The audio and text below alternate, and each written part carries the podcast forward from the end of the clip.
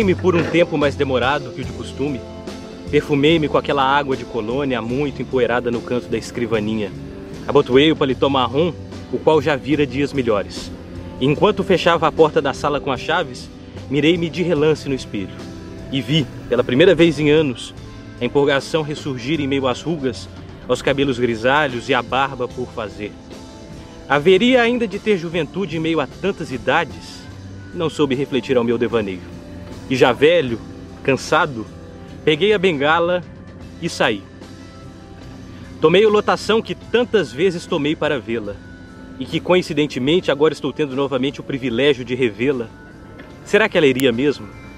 O relógio de pulso desgastado, porém ativo e vivo, acusava um quarto para as três quando cheguei à praça.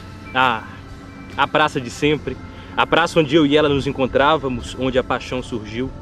Me lembro de sair do trabalho, depois de um longo dia em frente à máquina de escrever, e caminharmos aqui, por essa mesma praça, em meio aos assuntos que nos encantávamos mutuamente.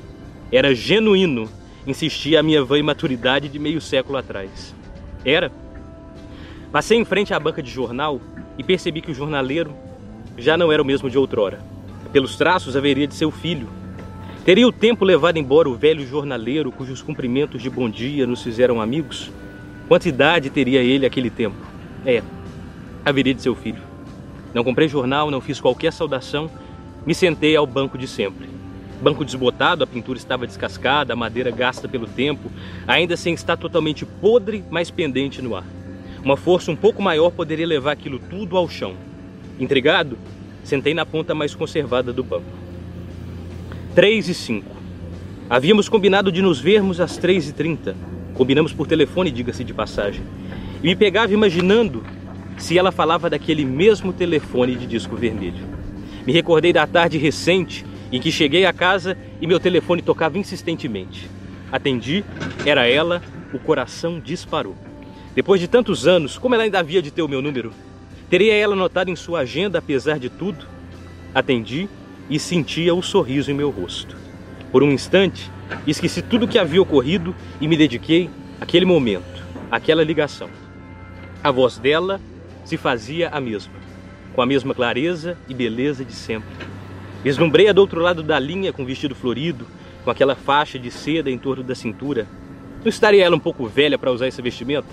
Afinal, os suspensórios chegaram à minha vida em companhia da bengala.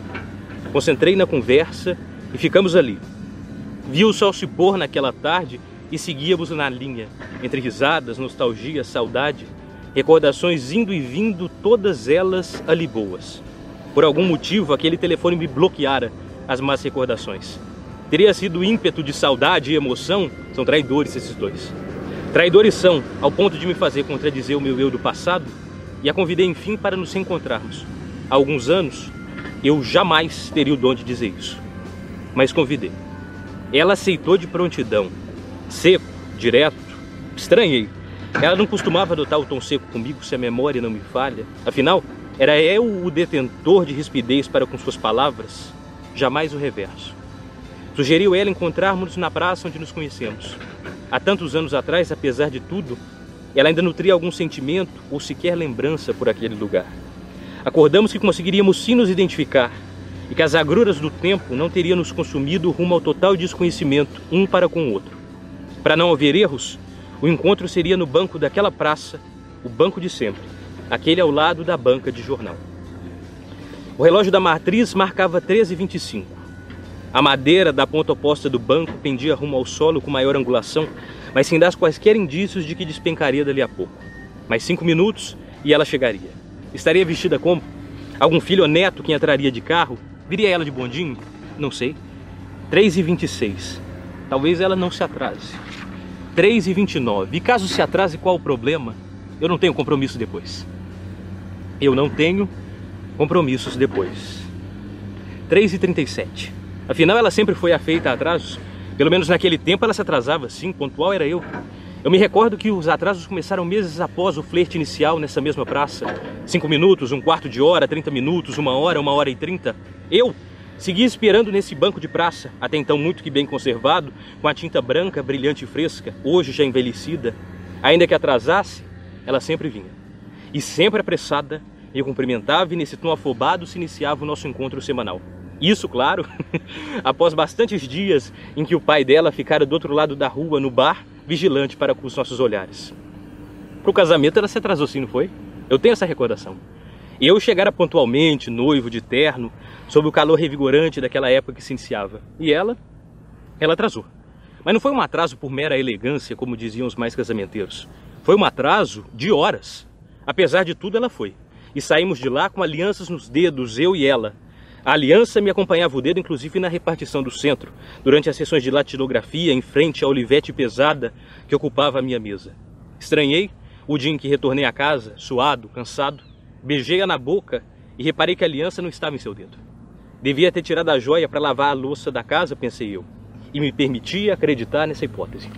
Ignóbil hipótese. Um quarto para as quatro.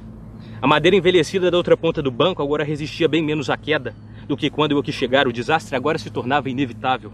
Crianças apressadas correndo, su... carregando suas mochilas, atravessavam a praça, teriam acabado de sair do colégio. Crianças não tivemos, ela nunca quis. Curioso. Volto a pensar, caso ela ainda venha, um filho ou neto quem atraria? Prefiro a ignorância.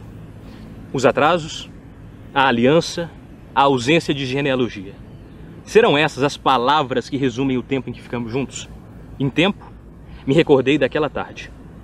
Já era o mesmo horário em que me passava esses pensamentos, dez minutos para as quatro, mas de muitos anos antes. Havia saído mais cedo da repartição aquela tarde, demitido. Aquele final de década não foi tão otimista comigo como foi para os demais conterrâneos. Horas mais cedo que o habitual, cheguei à vila. Estranhei o Fusca estacionado em frente ao nosso portão.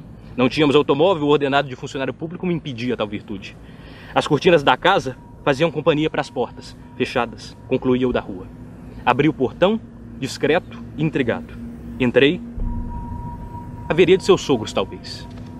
Atravessei a sala, deserta, o rádio silenciado no canto, o retrato em tom de sépia de nosso casamento resistia, emoldurado na parede. A cozinha parecia intocada desde que eu saíra pela manhã. Então, ouvi gemidos e intimidades que até então me eram exclusivos. A porta do quarto estivera fechada. O ímpeto de fúria Vergonha e humilhação me tomaram a mão, levou a maçaneta e a porta se abriu. E então eu vi o que nenhum homem quer ver. Eles continuaram a consumação carnal por mais alguns instantes, até que notassem enfim a minha presença humilhada diante do batente da porta. Paralisaram. Lembrei da arma que eu guardava no fundo da gaveta. E enquanto eu pensava isso, o silêncio reinou naquele quarto. Aquele minuto parecia se eternizar. Poderia eu ter posto fim àquilo e honrado o meu nome, em vez disso, humilhei-me ainda mais.